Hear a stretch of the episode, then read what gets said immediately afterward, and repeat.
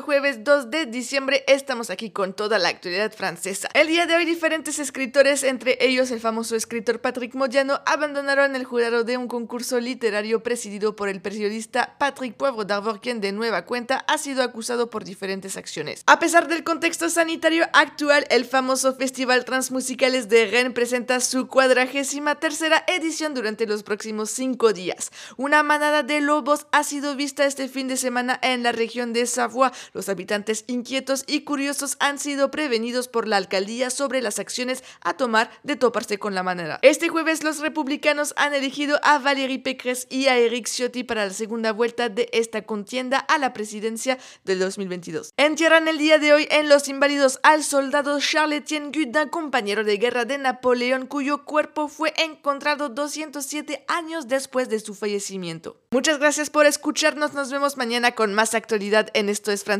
el podcast.